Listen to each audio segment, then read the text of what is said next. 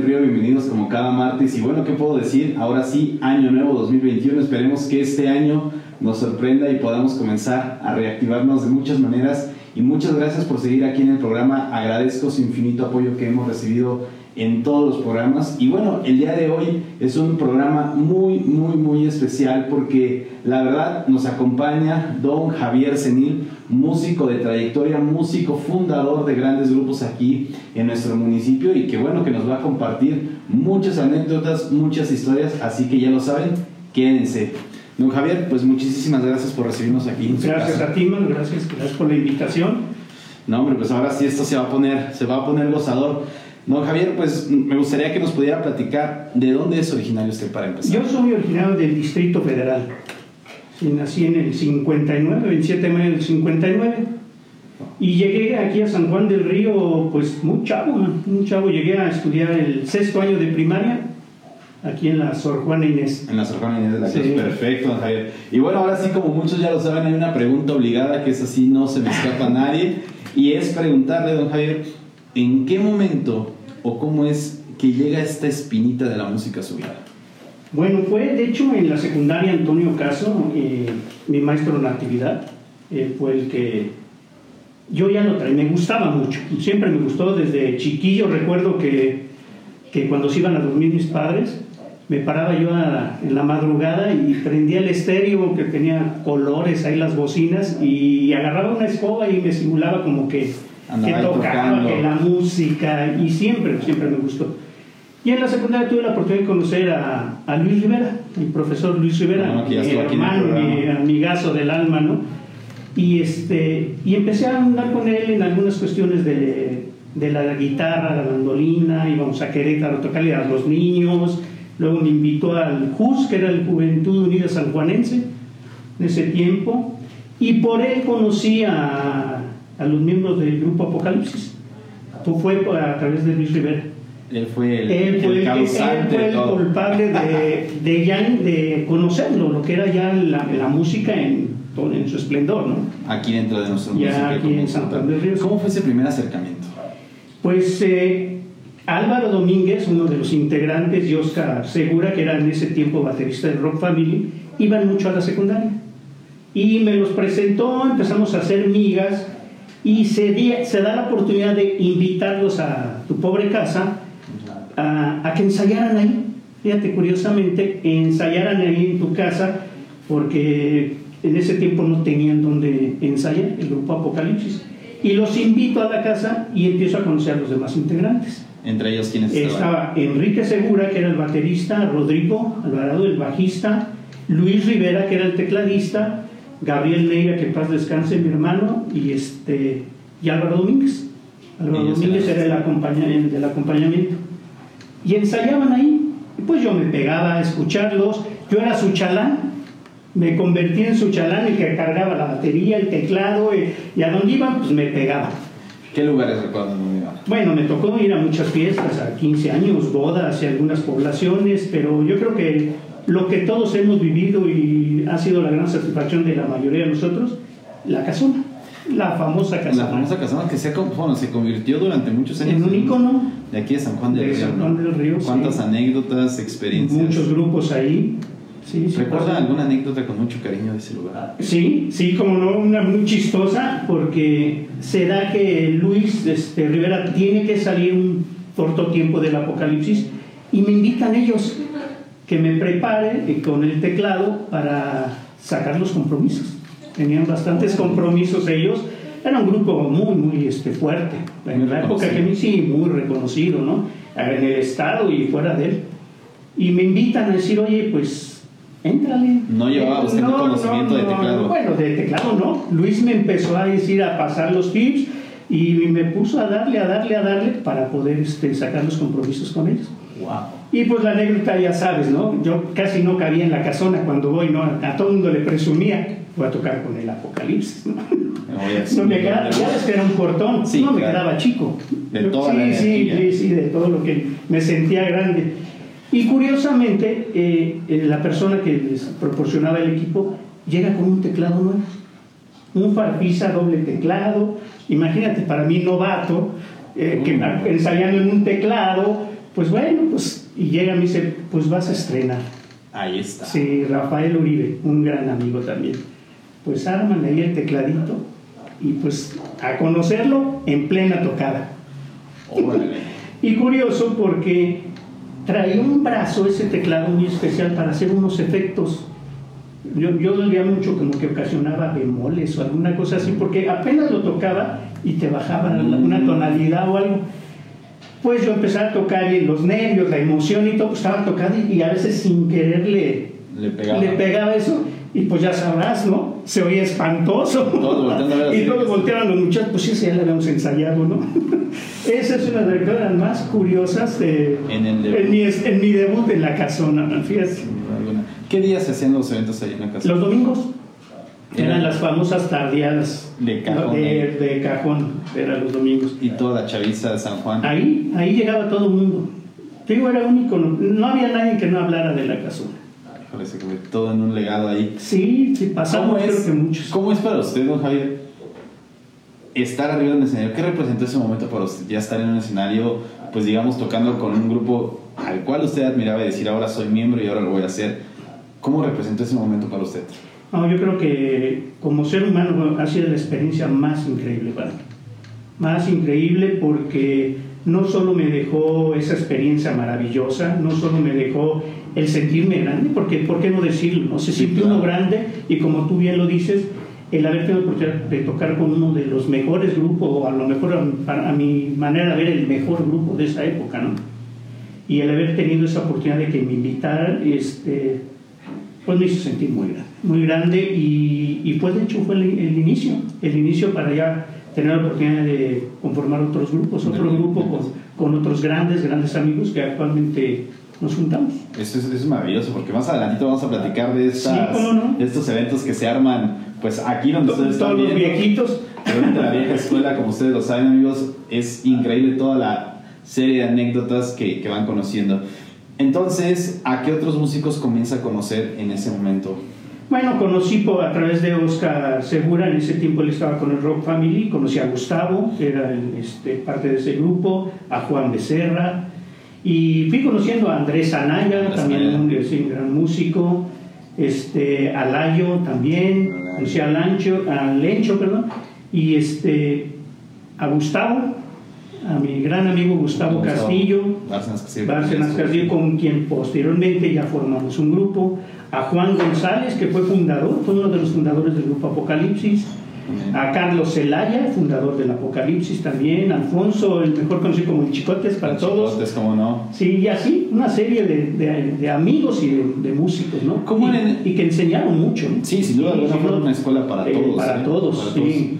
En ese momento se vivía esta rivalidad entre grupos, existía el vamos a ver quién las puede mejor. Yo creo que sí. Muchos decimos que eran géneros diferentes, que tocábamos en diferentes lugares, pero yo creo que es como los equipos de fútbol, ¿no?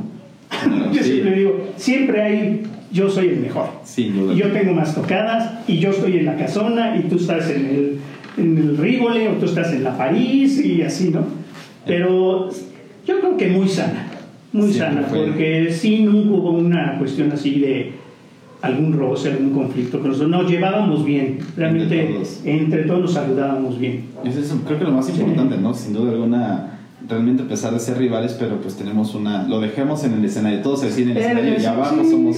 pues no dejas de en alguna oportunidad de haber alternado con ellos y haces tu, tu chamba, ¿no? Haces Yo tu creo que parte. es el mejor sentimiento, ¿no? Cuando se encuentran las bandas y alternar con ellos, Sí, toda la bueno. tertulia que se origina en ese momento, el despapay, el desmadre, Sí, todo. y terminas y, y terminas tomando la copa con ellos y compartiendo y muchas veces hasta, oye, esta pieza, fíjate que a mí me falla aquí y empiezas a compartir Sí. muchas experiencias. ¿Qué repertorio en ese momento ustedes ejecutaban, de lo que ustedes recuerdan? Bueno, también tocó con, con ellos mucha música de Santana, los Doors, ¿sí? Y, este, y la música romántica, que era clásica, ¿no? En este tipo de Los Ángeles Negros, Los Chicanos, Los Solitarios. eh, sí, era muy versátil, sí, ¿cómo no?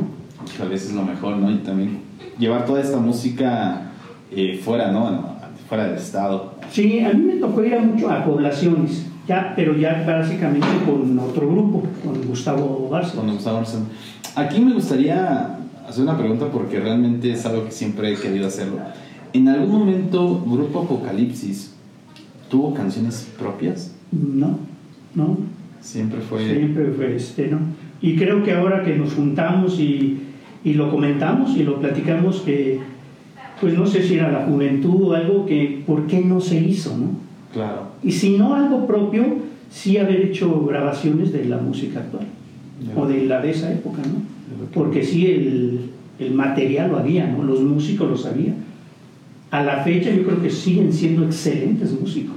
Sin duda alguna, pues por Sí. algo siguen siendo escuela dentro del Sí, no, no, ellos y otros tantos, ¿no? De otros grupos que, que fueron inspiración para nosotros. Inclusive para ellos hubo grupos anteriores que fueron inspiración para el Apocalipsis. Pero creo yo, sin duda alguna, que deberíamos tomar aquí un personaje muy importante que fue para mí el punto quiebre aquí en la música de San Juan del Río, don Gabriel Neira. Como, sí, mi amigo del alma. quien fuera realmente un precursor, yo creo que me atrevo a decirlo con todo, con toda la confianza, pues yo creo que el estandarte y la bandera, ¿no? La punta Y tren, seguirá siendo, ¿eh? sin duda alguna. seguirá siendo, es una gran pérdida para, para todos, a nosotros como amigos. Te comento, son 47 años de amistad con él, y con todos ellos de los que te nombro, con, conviviendo, compartiendo y todavía, pues hace dos años tuvimos un evento para hacerle un homenaje, un homenaje a él por su gran trayectoria, como tú dices. ¿Cuántos años celebró ahí? 50 años, 50 años ininterrumpidas de música. Híjole, yo creo que todos en algún momento quisiéramos una carrera como la que tuvo don Gabriel, porque sin duda alguna... A eso súmale, como persona, era un excelente amigo, excelente persona. No creo que haya alguien que no diga que era querido por todo el mundo. Sin duda alguna. Pero bueno, don Javier, para no nos desviarnos del tema, Sí, ahora sí. sí. eh, en ese momento, eh, bueno, ya venía la parte del apocalipsis, ustedes escuchando todo el repertorio, me imagino, Claro. del rock. ¿Cómo conseguían la música en ese momento? ¿Cómo, cómo era eh, decir, pues, hay nuevo disco de alguien? ¿Cómo llegaba? Los cassettes y los discos de 45, a escucharlos, a estarlos escuchando y cada quien a sacar su parte. Y no quedaba. Y nos quedábamos y la regresábamos y la poníamos, la regresábamos y cada quien y lo ensamblábamos todos, ¿no? ¿Y de dónde conseguían esos discos? Los compraditos, man. Compraditos. Comprarlos, los íbamos a las tiendas de. A Querétaro, yo me acuerdo que muchas veces fui a Querétaro a comprar los discos. No recuerdo mi nombre, ahí en el centro íbamos a comprar los, los de 45. 45. Era más fácil estarlos regresando que Sí, los que cassettes. los cassettes, sin duda alguna. Qué maravilloso. Eso es sin duda alguna padrísimo porque yo creo que esa vieja escuela o esa enseñanza de aprender las canciones jamás se nos va a quitar de estar escuchando y se vicia uno, se vicia uno. Pero me atrevo a decir que uno se foguea también porque entrenamos el oído. claro. y es algo- Se se hacen las lírico al tablas. 100%. Se hacen las tablas como deben de ser. Pero a ver, don Javier, eh, pues me imagino que llega un momento en que el apocalipsis eh, termina, usted sale antes, sale cuando termina. Regresa Luis, regresa Luis al grupo y este, en ese periodo, ese lapso, eh, nos conocemos Gustavo Bárcenas y yo. Ok. Y él ¿Cuántos ya traía, hijo, pues estamos hablando en el 77, 78 más o menos. Él estábamos, estaba en la prepa y hicimos amistad y empezamos a hablar de la música. Él ya traía algo de experiencia, Gustavo Sí. siempre fue muy bueno. Sí, ¿dónde había estado él ya tocando? Él había estado con, con miembros que fueron del grupo La Paz. Sí, si no. no me equivoco, él había tocado con ellos. Guiñón. Sí, exacto, Lopillo y todos ellos. Entonces él traía ya, traía ya algo de música, ¿no? Y, este, y me invita, yo, yo creo por lo mismo conocía también, de alguna manera admiraba el grupo del Apocalipsis y, y me invita, dice, oye, ¿por qué no hacemos nuestro propio grupo? Órale. Ahí me dice, digo, pues sí, y se nos ocurre ponerle Escuadrón 201 por el famoso grupo 201 de los fundadores de, de la época de música aquí en San Juan del Río. ¿no? Un homenaje a ellos. Pues sí, sí, y además el nombre nos encantaba. ¿eh? sí, o sea, pues padrísimo Sí, el nombre, sí, ¿no? era padrísimo. Eh, ¿Quién estaban ahí? Está... Estaba en ese tiempo eh, Héctor, le decíamos el Chihuahuilla, Leo, Leonardo Jiménez eh, en el bajo, Gustavo en la guitarra y un servidor este, en el teclado. ¿Quién cantaba? Gustavo y un servidor. Eran los que se Éramos los que ¿no? nos compartíamos las piezas. Genial. ¿Qué, ¿Qué repertorio interpretaban en ese momento? Muy similar al Apocalipsis, pues lo que era la época igual de rock and roll. Empezamos con el rock and roll, pues era lo más fácil de tocar. Sí, claro, lo Y este- a la segura vámonos, chavos. Vámonos, sí, pues empezabas, sabes que te daba mucha confianza. porque te parabas en el escenario y ya te salías y, te soltabas. Y empezamos a tocar de, también música de Santana, eh, música también de los Doors, eh, y obviamente la música balada, ¿no? Y empezamos obviamente con la música de los Joao de esa época, para las fiestas, los mambos, el cha-cha-cha. Pues es un grupo, hacer un grupo versátil. El versátil, como sí, sí, ¿Alguna anécdota, alguna historia que recuerde con ese grupo? Con mucho cariño, Javier. Pues bonitas, bonitas y, y tristes, tristes. También las dos. Tenemos una fiesta que esa la platicamos mucho, nos invitan a tocar a un coroneo. ¿Cómo no? Nos contratan y este y se nos descompone el teclado. Se nos descompone, ¿no? Eh, que no, no sé si un día antes, dos días, en serio, adiós. Y me llevo precisamente que tienes aquí a tu espalda.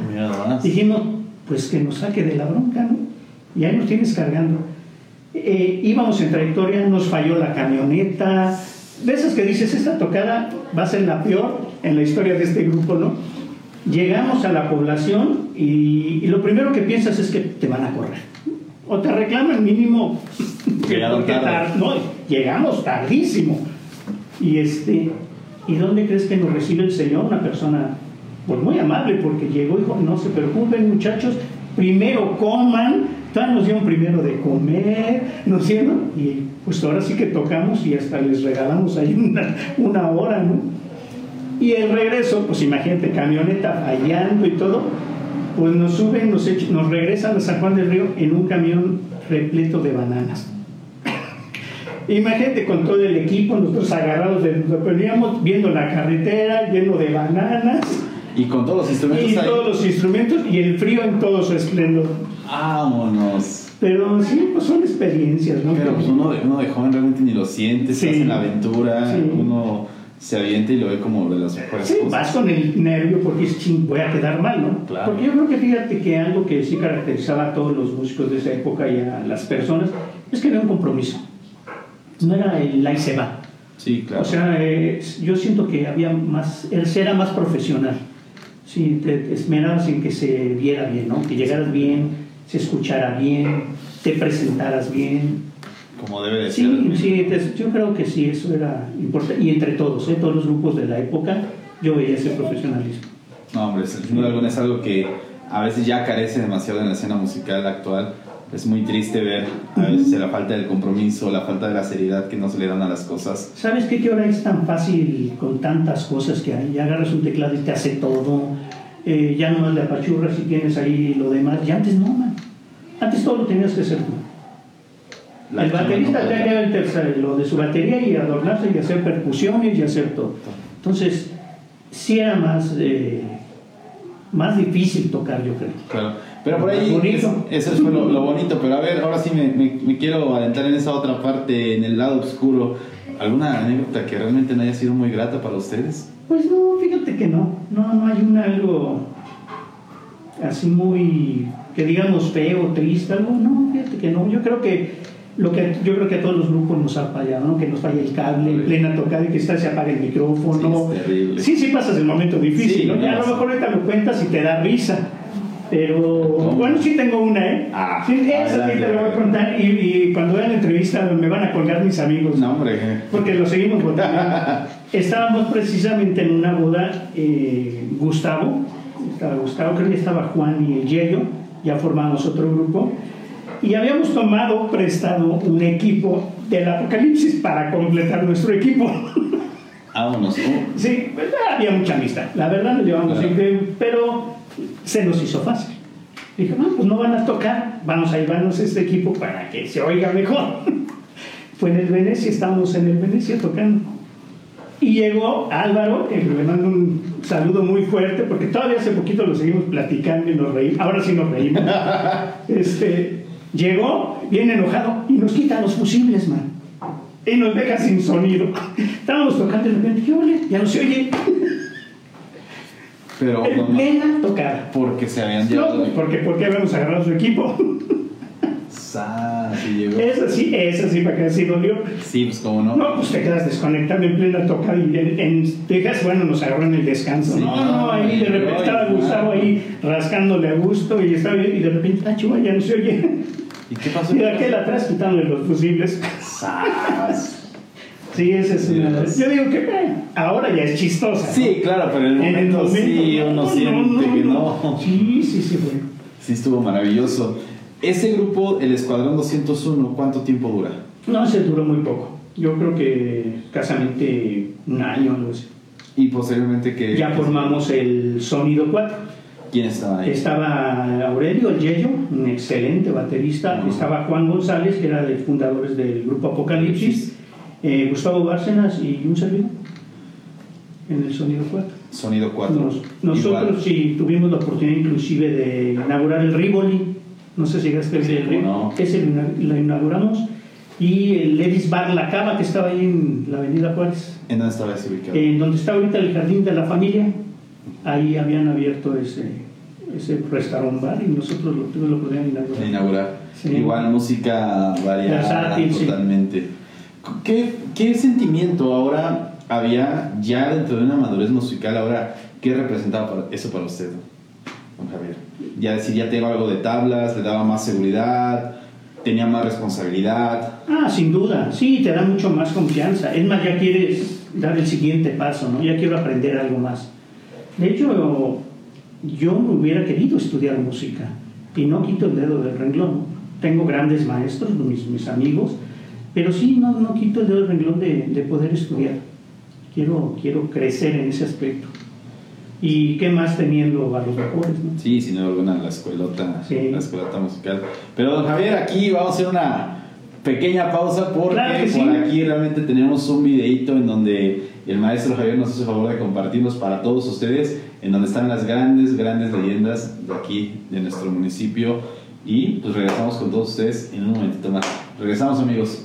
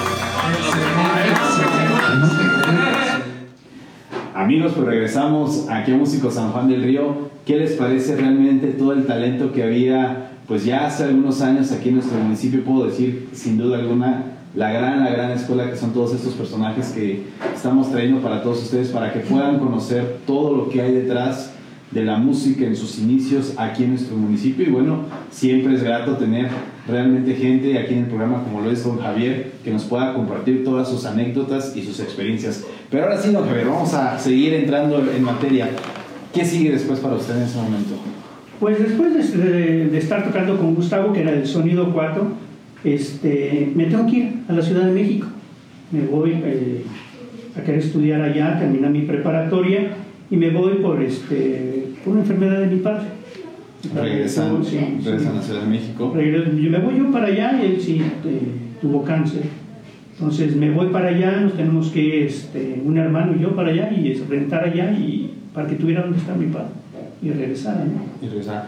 Allá en Ciudad de México, ¿sigue con la práctica de la música? No, no quise entrar este, tocando guitarra en algunos lugares, ahí en los ambos que en ese tiempo había, pero te pedían muchas cosas, tenías que traer algún, una escuela, te pedían estar en un sindicato, era un poco más complicado. Más complejo y ya. Entonces, y pues el trabajo no, no me permitió mucho, ¿no? Wow, sin duda, sí, ¿cómo fue un cambio? ¿Cómo- cómo- Fue muy brusco, muy- sí, brusco, sí, ¿no? sí, porque... Pero aquí sí vamos a entrar en un tema, don Javier, porque quiero que nos platique cómo nacen estas reuniones aquí en su casa, porque ya, como usted me lo platicaba detrás de cámaras, Sí. se convirtió en el lugar de reunión, se convirtió en el lugar de realmente de todos cada ustedes. 15 días. De cada 15 días. Sí. ¿Cómo surgen esas ideas? Pues nosotros seguimos con la amistad. Yo, a pesar de haberme ido para allá, este, seguimos en contacto. Seguimos en contacto. Venía yo a San Juan del Río, nos seguíamos viendo. Este, donde estaban tocando muchas veces iba y estaba con ellos. Es- y, y pues me, me da la oportunidad Dios de, de hacerme de esta casita. Esta casita la voy arreglando y empezamos, oye, pues vamos a juntarnos. Y todo empezó con, con- juntarnos a comer, esa era la finalidad, platicar, pasar el momento. Y empezamos con las guitarras, hacer la bohemia, un karaoke, venía Gabriel Neira, Lalo, Enrique, el Chihuahua, este, venían varios músicos y, este, y aquí nos la pasábamos. Y de repente, pues, oye, pues me voy a traer mi batería y armo. Y dije, bueno, pues yo me traigo mi teclado y también. Y luego llegaba Gabriel, siempre con su guitarra, su amplificador, que nunca venía listo, ¿eh? según él no venía preparado. Pero no se me traía avisaron, todo su equipo. no me avisaron. No me avisaron. Y Gustavo eh, también, vaciado, porque no venía preparado, ¿eh? pero bajaba hasta acordeón, guitarra, teclado, amplificador. Y pues aquí armábamos. Y se volvió como una costumbre. Una costumbre. Nosotros cada año, en marzo normalmente, hacemos una carne asada entre todos los, los amigos, ¿no? Y curiosamente todos son músicos, ¿no? Dos, tres que a lo mejor que vienen que, que no lo son, Que no lo son, pero... pero son todos músicos. Y empezamos a, a organizar este, reuniones y empezaron la cosquillita de volver a tocar. Esa es la real. Algunos seguían, Gustavo seguía tocando en Superboy, Enrique, ah, Enrique Gustavo con el maestro Juan Torres. ¿Cómo no? Entonces algunos seguían aquí y pues bueno, empezamos aquí, oigan, pues vamos a hacer algo aquí, ¿no? Y si nos sale algo, como fue, nos sale una tocadita y nos la echamos. Nos ¿A aventamos una tocada ¿En dónde sí, fue esa? eh, con Figueroa. Figueroa, después del evento, organizamos un evento para Gabriel Neira, de sus 50 años. Ahí mismo nos salió un- una tocada, fíjate. Querían a los viejitos un, un rato. Y sí, fuimos y muy padre, ¿eh? muy padre volver, Pues a, volver a a vivir el estar ahí tocando en una fiesta. Pero sobre todo yo creo que volver a sentir pues esa, ese compañerismo de los músicos en el Claro. sentido de pues estoy volviendo a tocar, estamos volviendo a tocar juntos. Yo creo que ese sentimiento lo puedo compartir, a mí me sucede cuando toco con viejas amistades, lo valoro más que a lo mejor estar tocando inclusive para la gente, ¿no? O sea, Ah, no, sí, es, la, es el. es- se- seguimos juntos. Exacto. Nosotros el mensaje que sentimos es: seguimos juntos. Seguimos aquí, no, no es la amistad no más de, más de 40, 45 años, es el seguimos juntos como amigos, como hermanos, pero seguimos juntos como músicos. Eso es lo mejor. y todo. volverlo a, a compartir. Estamos aquí en tu casa, a la cual estás invitado Muchas a las próximas reuniones. Este año, pues como todos lo saben, ha sido muy difícil. El año pasado, porque ya estamos en Sí, 2021. bueno, Sí, este, vamos a, a seguirle aquí y pues queremos, tra- traemos la, la idea de hacer un evento. Queremos hacer un evento porque curiosamente la gente lo está pidiendo. Pues cómo no, la realmente gente lo está pidiendo. es volver a revivir no solamente la música, sino toda una época, ¿no? Todos los recuerdos que me imagino pueden estar ahí guardados, muchas anécdotas, Sí, cómo no. historias que van más allá fuera también de la música, ¿no? O sea, la música es pues, realmente un pedacito de todo, todo, todo De lo que se vivencia. Sí, fíjate que la gente, a un servidor, poder de, de que nos paran en la calle, nos paran y como se han enterado de las reuniones, de dos eventos que hicimos, eh, que fue más familiar, fue para los amigos, que bueno, este último entraron más de 200 personas, Wow. más de 200 personas, eh, nos paran, oye, que se volvieron a juntar, oye, que están otra vez tocando. Y sí, dicen, bueno, no estamos tocando, ¿no? Nos juntamos, hicimos un evento y, esta- y la gente nos dice, ¿por qué no hacen algo masivo, una fiesta, un evento donde podamos entrar los demás? Volver a revivir la época, porque curiosamente es lo que quiere la gente, revivir. Dice, porque pues en esa época, pues, ¿cuántos matrimonios no- no- nos tocó ver? ¿Cuántas quinceañeras?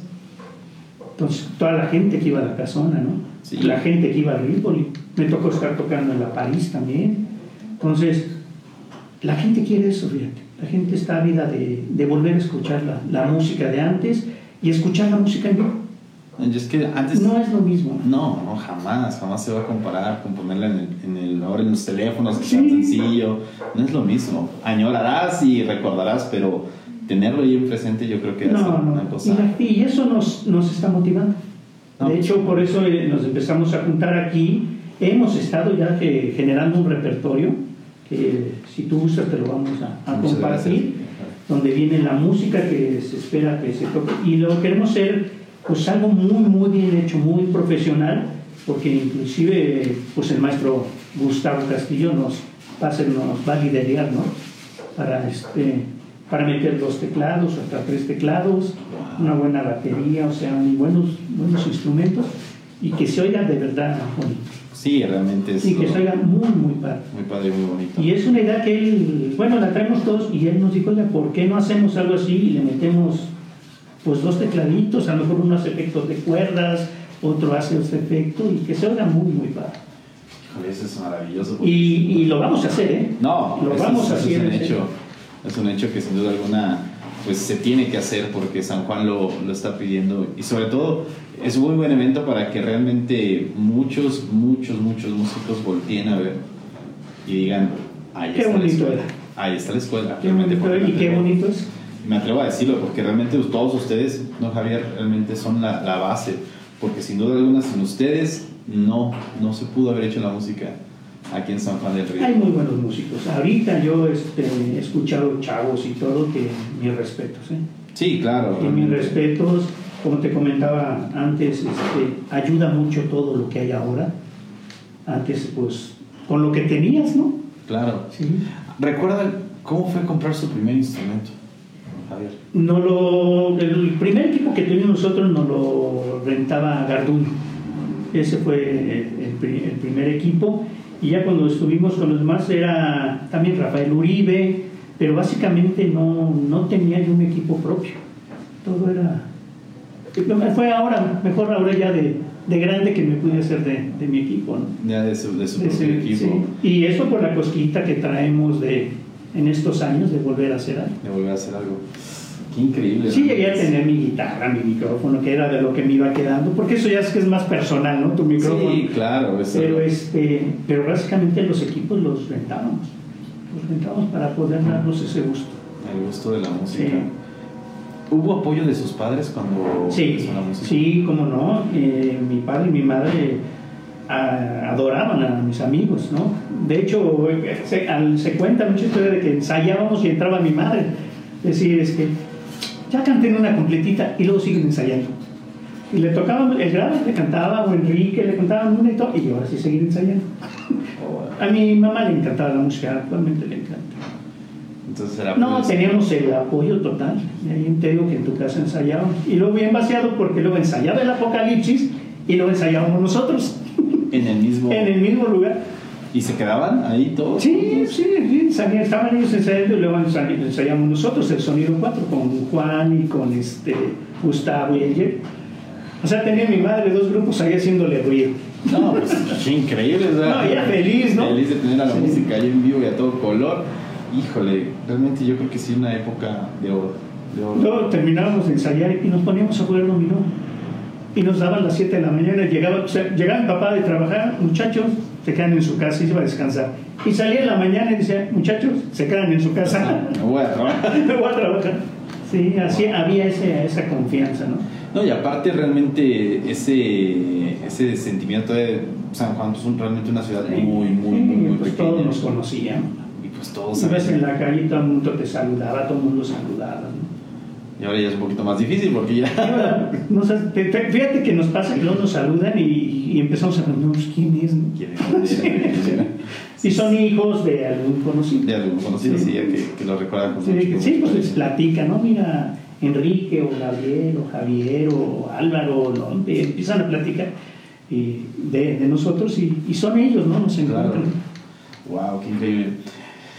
Ahora, hay una, una pregunta que me gustaría hacerle a don Javier, porque sin duda alguna, pues tenemos realmente, eh, por ejemplo, el ejemplo de Gustavo Bárcenas, que, que realmente dio como un brinco todavía más, ¿no? Él sigue dando pasos adelante. Sí, sin duda alguna. Para ustedes, como sus compañeros, verlo en ese sentido, ¿cómo fue realmente? Pues, orgullo, nos sentimos orgullosos de él. Y de hecho es un ejemplo para nosotros. Él nos motiva a seguir adelante. Es esa cosquilla que traigo, esa tentación de quererlo, es motivado no porque él me diga hazlo, ¿eh? es de ver a mi amigo, a mi hermano, cómo ha crecido musicalmente y como persona, obviamente. Y me inspira yo a hacer eso. Y, y de verdad te lo digo, te lo dice cualquiera de los muchachos, estamos orgullosos de él. Wow, Sí, no, no. Es algo, Sí. algo, algo maravilloso. Eh, otra, otra cuestión que me gustaría saber es realmente cómo es, porque me imagino que eso fue un momento muy difícil, pero desde su punto de vista, desde su perspectiva, don Javier, ¿cómo es ahora la música sin Gabriel Neira? Hijo, qué, qué pregunta tan difícil. Pues mira, nosotros como amigos, como músicos y compañeros de él, de haber vivido experiencias, no te puedo decir que todavía lo estamos sintiendo porque nos ha sido difícil aceptarlo, ¿no? No va a ser igual, eso es un hecho, no va a ser igual. Inclusive uno de, nosotros eh, a decir que, que ya no dejáramos esto, ¿no? A ese grado nos llegó. Y llegamos todos a la conclusión de que no, por él tenemos que seguir. A él hubiera gustado que, que sigamos reuniéndonos, que sigamos organizándonos para hacer un evento, pero sí no va a ser igual. No, no va a ser igual. Esta pandemia, este año que ya no nos pudimos juntar, eh, estamos en contacto con él y todo. No, no lo hemos vivido en su magnitud hasta que no estemos todos aquí. Cuando nos juntemos aquí y ya no lo veamos, eso yo creo que va a ser lo más, lo más duro para nosotros. Pero sí, definitivamente no es lo mismo. Sí, Es, no era nuestro líder, nuestro guía, nuestro maestro a la punta, y pues nuestro hermano. sin duda alguna. Sí, él, él nos inspiraba su alegría, sus, sus llamadas de atención, porque nos corregía, seguía corrigiéndonos. Pero sí, definitivamente no, no, no va a ser igual. No va a ser nada. nada. Pero tenemos que seguir por él. Sí, y por no. nosotros, obviamente. Sí, por nos nosotros nos gusta, es algo que, que nos vamos a morir con ello, ¿no? Yo creo que debo de admitir que la música es la esposa que jamás vamos a Tú lo sabes, tú lo sabes más que nadie. No la vamos a dejar Nunca. en ningún momento, No, jamás. Nos la vamos a llevar, nos la vamos a llevar, como se la han llevado algunos Ah, compañeros que ya que se nos adelantaron. Sí, lamentablemente. Y ahora, don Javier, eh, ¿cómo ve la música ahora? La música que está sonando actualmente, con lo que usted vivió antes, la música con la que usted creció ahora, con la que están creciendo las futuras generaciones, las nuevas generaciones, ¿qué le encuentra de diferente? ¿Qué Bueno, yo pienso lo que te comentaba, la sensibilidad y el sentimiento para tocarla e interpretarla. Yo creo que ahí está la clave. Sí, ahora es, no le, ahora es más fácil, te decía, tocarla, pero si oigo la música sin tanto sentimiento, ¿no? sin esa sensibilidad de... Yo veo a algunas personas que, que los escuchas, pero no, te hace- no, no les llega, no te hacen llegar, ¿no? Eso es, yo creo que era lo, lo principal, ¿no? Sí, el sentimiento. el sentimiento, porque podía, cualquiera puede interpretarte a lo mejor una canción, pero el que te la haga llegar, ese es donde está el chiste. Yo creo que en ese momento, no sé si le llegó a pasar, eh, don Javier, que a lo mejor tocando viera, por ejemplo, a alguien llorar. ¿Cómo no? Nos pasó en este evento que nos contrataron. Estábamos tocando, llegó una persona, una amiga de toda la vida, hermana precisamente de un bajista del Escuadrón 201 que formamos nosotros. Llegó y nos vio, fue invitada a esa fiesta, llegó y empezó a llorar y a, a decir, no lo puedo creer. Fue la emoción tan grande de decir, juntos otra vez. Increíble. Sí. Es algo- Bueno, aquí una vecina pasó y de escuchar, se metió. De escuchar el grupo se metió y se sentó ahí donde estás tú. Yo "Y es que se oye increíble. Bueno, los vecinos, después de un- que estamos aquí un fin de semana, me han encontrado en la calle y nos dicen, vecino, déjenos estar aquí afuera, nos traen una salita, con tal estatus escuchando. A eso me refiero. Si tú tocas con ese sentimiento y lo haces llegar, ahora yo veo que es más lo que decían, pues ahí sale, ahí va. Se deja ir. Debe haber, debe haber, claro que hay buenos músicos y buena música y todo, pero hay y no hay, hay y no hay. Y antes no, había. Todo. Todo el mundo cantaba, todo el mundo tocaba con sentimiento. Wow. Veías esa sensibilidad en, en todos. El compromiso, Sí, más que sí, nada, ¿no? sí, el compromiso, el profesionalismo. ¿Y cuántos de ellos, al- igual que un servidor, no tenía estudios? Pero sentía, ¿no? Agarraba, yo veía a un baterista sin conocimientos y veías el sentimiento con el que lo agarraba. Amaba sus baquetas, ¿no? Veías al que tocaba la guitarra y amaba su guitarra. Y yo los veo aquí a, a mis amigos, nos juntamos y, y, y ves con- cómo tratan su instrumento cuando lo sacan. Con ese ¿Cómo lo Sí, es amor a eso. Eso es lo que yo siento que, que falta. Ya se ha perdido demasiado todo. Sí, ahora es, pues es más fácil hacerse sus cosas, más fácil, te digo, agarras un teclado y te hacen mil cosas, ¿no? Sí, sí, sí, claro. ya. antes te- de verdad era, te emocionaba decir, pude hacer esto. Te emocionaba. Y sacabas una pieza y te emocionaba. ¿Admiraba a algún músico en esa época? ¿Del grupo? Pues yo, eh, músico, músico, músico, profesional. Sí, claro. No, yo era del rock and roll. A mí me encantaba el rock and roll y Enrique Guzmán era mi máximo. Sí, sí, Enrique Guzmán. Es que a mí siempre a la fecha el rock and roll como tal es la música que más me gusta. Que siempre Sí. sí, con esa creció. Sí. realmente. Entonces, Y tuvo oportunidad de verlo en vivo, me imagino, ¿no? Sí, en el patio allá en México. Que iba seguida, lo vi a, verlo- a verlo allá a la, a la playa, en- era de él. Claro, como no. Sí. La primera vez que lo vio, ¿lo recuerda? Sí, ya lo vi grande, obviamente, pero yo quería hasta pararme, porque yo cantaba muchas de Enrique Guzmán. Aquí a, Gabriel Neira le gustaba mucho eso, que cantara de Enrique Guzmán. Y este, yo la primera vez que pues quería ser él, mano, quería, yo cantaba y quería cantar como él. Sí, era una inspiración. Wow. Es lo que te digo, yo creo que en la música siempre tienes a alguien, ¿no? Sí, claro. Siempre es- tienes es- un, el, el que te dice, yo quiero ser así. Si no él, ser así.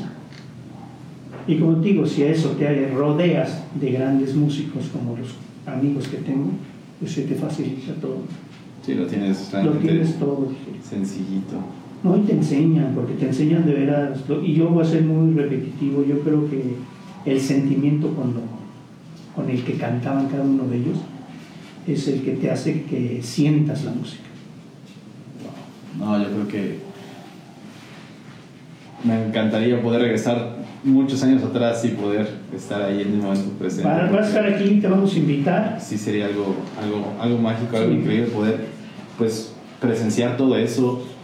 Pues realmente la juventud, realmente todo lo que ustedes vivieron, todo lo que hicieron, pues lo vuelvo a repetir, sin duda alguna sem- sembraron las bases, unas bases muy, muy sólidas y que hasta la fecha pues lo puedo decir, me atrevo a decir que muchos ya, ya lo conocen a Pablo Trejo, quien es hijo no. de, de don Lorenzo Trejo, con el cual pues somos de la edad y pues hemos tocado N cantidad de veces juntos. Ahora y verlos a ustedes, poder ver yo a don Lorenzo Trejo, que pues digo, es una escuelota y realmente decir, pues algún día quisiéramos poder llegar por lo menos a tocar así como lo hacen Yo creo que ustedes. se puede. El secreto está en eso que te digo, ese punto sensible.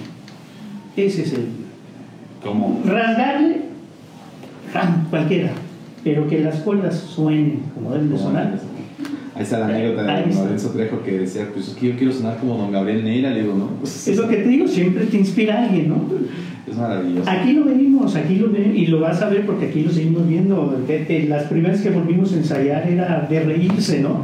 Se, ve- se paraba Enrique, no es que tengo calambres, en Chihuahua no es que no aguanto las manos. eh. Es bonito, pero lo disfrutas, Sí, pues lo disfrutas, ¿no? Qué increíble, don Javier. Híjole, eso es maravilloso. Pero, don Javier, pues lamentablemente hemos llegado a la parte que no me gusta llegar en el programa y es muy Hay triste. mucho que recorrer todavía, hay mucho que platicar, va a haber tiempo. Me imagino que sí, don Javier. Pero pues le quiero agradecer enormemente la oportunidad que me brindó de poderlo entrevistar, de poder venir aquí a su casa, porque pues sé que usted viene de la Ciudad de México y la verdad para mí es increíble poderlo estar eh, entrevistando, poderlo llevar para todos los músicos de San Juan del Río. De antemano pues le agradezco todo. No, gracias a ti y pues bueno, aquí estamos para servirte y que sean lo mejor, mano, de, esta entrevista con todos los que siguen. Te faltan muchos todavía. Todavía la lista es larga, Sí. pero vamos poco a poco completándola. Muchas Sí, el gracias. día que pases recorras a todos va a ser una experiencia increíble. Sin duda alguna estoy seguro que gran, sí. gran experiencia.